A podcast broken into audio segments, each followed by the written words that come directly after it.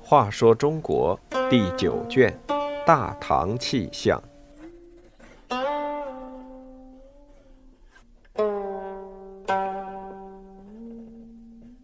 七十八，制断征牛案。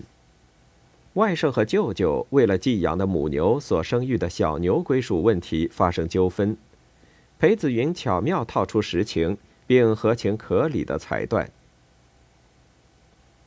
有一年。河南新乡有个叫王静的百姓，被点中府兵到边疆服役。王静还是个单身汉，他把家里安顿好，六头母牛寄放在舅舅李静的家中，自己就出发了。按照制度，府兵一次服役的时间才几个月，但是到边疆服役，或是遇到战事，就很难说了。王静就是这样。足足当了五年兵才回到家乡。刚回家，他就听说舅舅养牛有方，自己寄养在舅舅家的六头母牛已经繁育了三十头牛，变成一个牛群了。王静挺高兴，赶紧到舅舅家去致谢。出乎他意料的是，舅舅李靖在寒暄之后牵出四头老母牛，对王静说：“这是你寄养在我这里的母牛。”有两头已经老死了，还剩四头，你牵回去吧。王静问：“不是还有生育的小牛吗？”李靖板起脸说：“那是我的牛，同你有什么关系？”王静一急，声音就高了：“你不能不讲道理！”李靖更凶：“你敢这么跟长辈说话？”于是就剩两人，为了耕牛大吵一架。事情仍然没有解决。王静牵回四头老牛，越想越气，第二天索性赶到县城里，把舅舅李靖给告了。当时的新乡县令是裴子云，他以善断是非、清廉爱民而得到民众的喜爱。他认真听了王静的起诉，笑着说：“如果你说的确实不假，要解决这事还不难。”不过，在这之前要委屈你一下。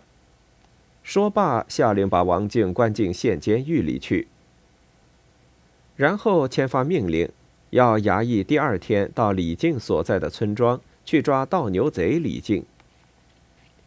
李靖被莫名其妙地抓进了县衙门，见到县官，连声喊冤。裴子云装出一副凶狠的模样，高声喝道：“你竟还敢抵赖！”昨日本县抓到一个盗牛贼，明明白白供认和你是一伙，偷来的牛都寄放在你家，看来你是不打不招了。来呀，给我把昨天抓到的那个盗牛贼带上来，让李靖瞧瞧抵赖的下场。衙役们立即一呼百应，把王静从监狱里提出来，往他脑袋上套了件衣裳，把他带到李靖的背后。